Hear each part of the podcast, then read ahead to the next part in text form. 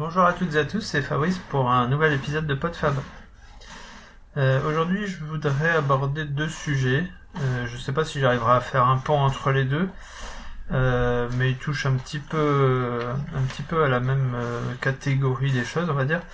Je voudrais parler d'un podcast qui est un petit peu sur la recherche, la recherche intérieure, on va dire. Et je voudrais parler du syndrome de l'imposteur. Euh, parce que j'en entends beaucoup parler depuis un certain temps, que j'ai eu du mal à le comprendre parce que je ne l'ai pas du tout.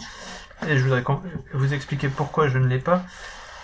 Et, euh, peut-être euh, donner des pistes pour ceux qui, ressentent avoir ce syndrome. Alors, première, première chose, le podcast dont je voudrais vous parler, c'est le podcast qui s'appelle Sésame.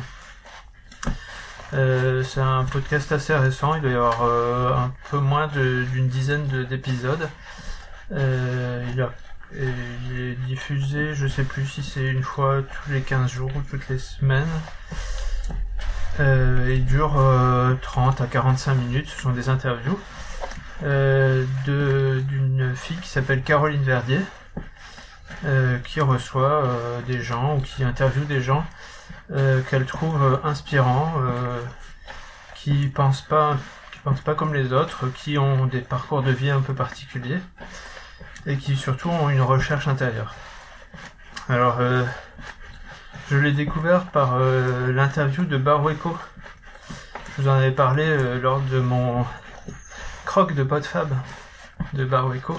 C'est un chanteur que, que j'ai vu et revu puisqu'il est passé deux fois dans le coin et euh, que je trouvais euh, très euh, très illuminé et très illu- illuminant. Très on, aime bien dire inspirant. Moi j'aime pas trop ce terme mais bon bref.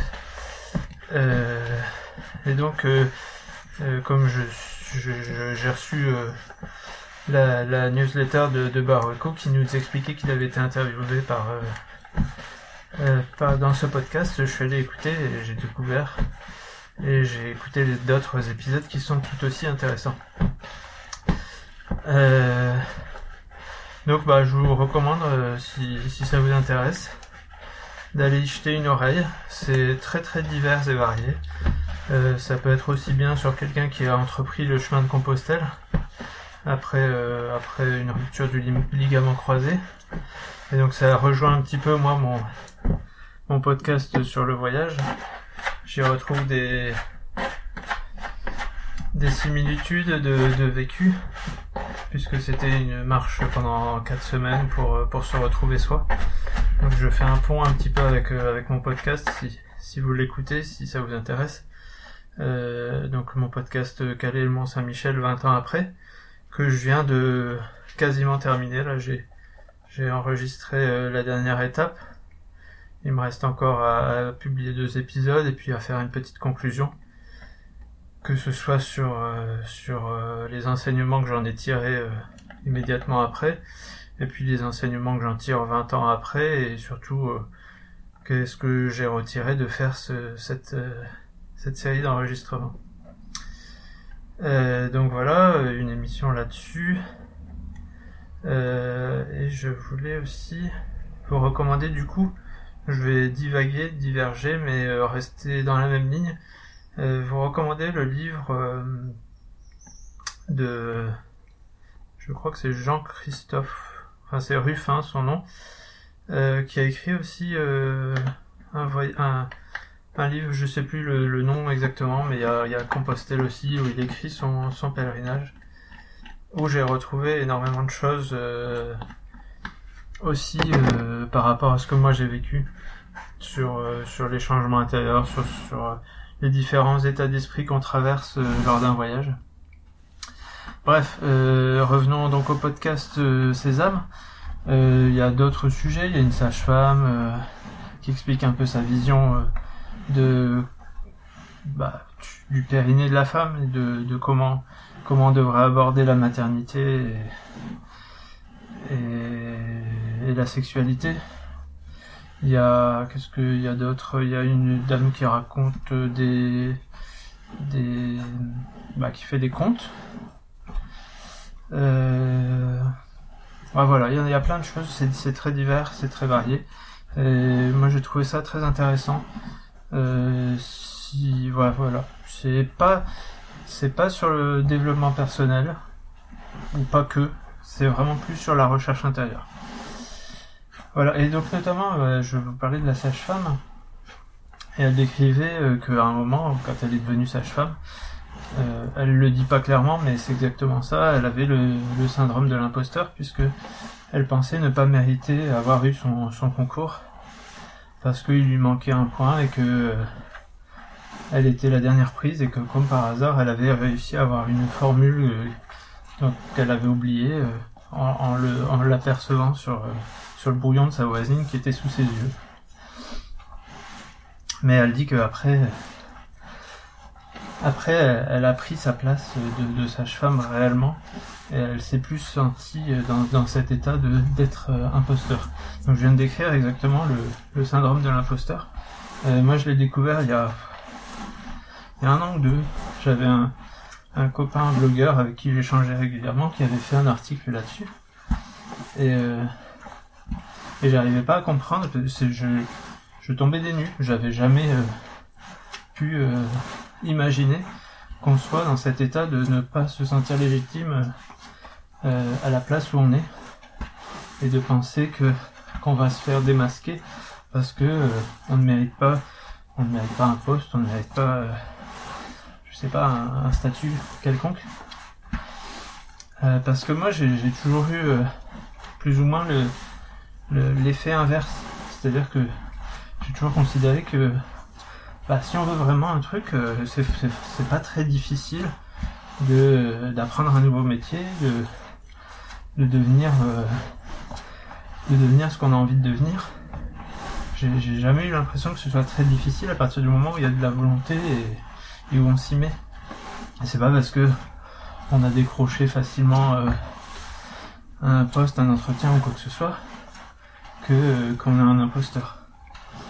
Euh, je dirais même que pour moi, euh, j'ai l'impression que d'être entouré de beaucoup d'imposteurs. Il y a des gens qui, se, font mousser sur leur, euh, sur leur place, sur leur statut, sur leur poste, alors qu'en fait, ils, ils glandent rien, ou ils ont vraiment pas de mérite, quoi. Et ces gens-là, en général, je ne pense pas qu'ils aient le, syndrome de l'imposteur. Parce que euh, parce que parfois ils méritent pas vraiment euh, la place qu'ils ont. Et ils sont largement démasqués par, par, par, tous les gens qui, qui le côtoient. Euh, il y a aussi le fait que je pense que la plupart des métiers, la connaissance technique ou théorique qu'il faut en avoir, elle tient sur, sur quelques pages. Euh, moi, quand j'ai fait mes études d'ingénieur, ça ouvrait à certains métiers qui tenaient sur quatre feuilles de cours. Alors bien sûr, il y a tout un tout un bagage à avoir avec.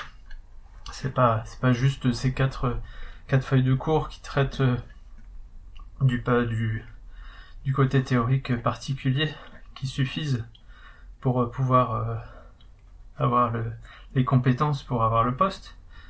mais et finalement, généralement, les compétences pour avoir un, pour un métier, elles sont assez limitées. Il y a même mon, mon métier actuel de, de boulanger, euh, il tient sur quelques pages. Je l'explique en deux heures à quelqu'un qui vient me voir, euh, il sait comment je fais. Alors après, attention, euh, c'est pas parce que le, la connaissance technique ou théorique, elle est très limitée, qu'il n'y a pas d'autres, qu'il n'y a pas des compétences à avoir, un savoir-faire, et aussi euh, une pratique qui va demander parfois de longues années avant de pouvoir maîtriser réellement un métier. Et euh, par exemple, quand je parle de compétences, un, commercial, c'est ça tient pas grand chose. C'est les, connaissances techniques et, et, théoriques, ça tient en vraiment pas grand chose. Par contre, euh, il faut avoir la compétence d'aller appâter le client, de lui vendre quelque chose, et ça, tout le monde ne l'a pas. De même, les métiers manuels, euh, il y a plein de métiers qui tiennent sur pas grand chose euh, au niveau des connaissances, mais euh, qui nécessitent énormément de savoir-faire. énormément de, pratique avant de, pouvoir maîtriser euh, vraiment euh, son métier et, et pouvoir le, être, euh, comment dire, être légitime dans, à, son, poste, à sa place. Alors pour en revenir à, donc à ceux qui ont le syndrome de l'imposteur, euh, euh, peut-être que effectivement euh, on peut croire que place, un poste euh, dans n'importe quelle euh, chose de la vie, hein, euh, peut même être dans une association, bref dans son métier ou dans ses loisirs, euh, nous soit parvenu facilement et qu'on la mérite pas. Mais euh, le, syndrome, enfin, il vient parce que on n'est pas soi. Si on sait qu'on est capable, si on sait qu'on veut faire, si on sait qu'on peut faire, on devient, euh, on devient la responsabilité qu'on a en charge. Et, et à partir du moment où on l'a au profond de soi, on n'a aucune euh, hésitation, crainte ou euh, euh, doute sur le fait qu'on est légitime de l'avoir et de le, pratiquer. C'est, je pense, le, point le, clé à, méditer, à, réfléchir. C'est que si, enfin, je pense, et peut-être aussi, parce que j'ai l'impression que ce syndrome de l'imposteur, on en entend parler partout. Je n'en avais jamais entendu parler avant, alors peut-être que je me réveille ou peut-être que j'y étais tellement peu sensible que je l'avais pas vu avant.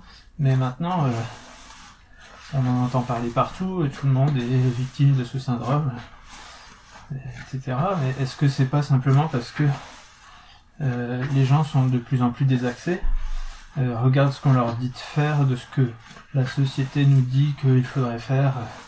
Il faut être performant, il faut accéder à, à des tas de choses. Mais au final, on n'est plus soi. Parce que si on est soi, si on s'est fixé un but, et si on se donne les moyens de l'atteindre, il n'y a aucune raison de, de se dire non légitime lorsqu'on a atteint ce but. Alors je sais pas, peut-être que je suis euh, un peu trop euh, trop simpliste dans ma démarche, mais moi je vous explique pourquoi j'ai jamais eu cette impression d'être un imposteur. Alors peut-être que je suis trop que, que les, ceux qui ont le syndrome euh, se sous-évaluent et que moi je me surestime un peu. Mais j'en ai pas vraiment l'impression. En tout cas, je vous explique pourquoi moi j'ai jamais eu ce, ce sentiment et pourquoi j'ai l'impression que que quand on quand on est vraiment là où on doit être, on on n'a pas à le ressentir. Alors, euh, posez-vous peut-être la question. Euh, est-ce que si vous vous sentez non légitime, est-ce que vous êtes vraiment là où vous devez être? Et peut-être que ça résoudra le, problème, je n'en sais rien.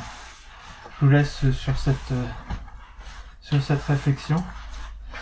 Et je vous dis à une prochaine pour euh, un autre épisode de PodFab. Salut à tous et bon été.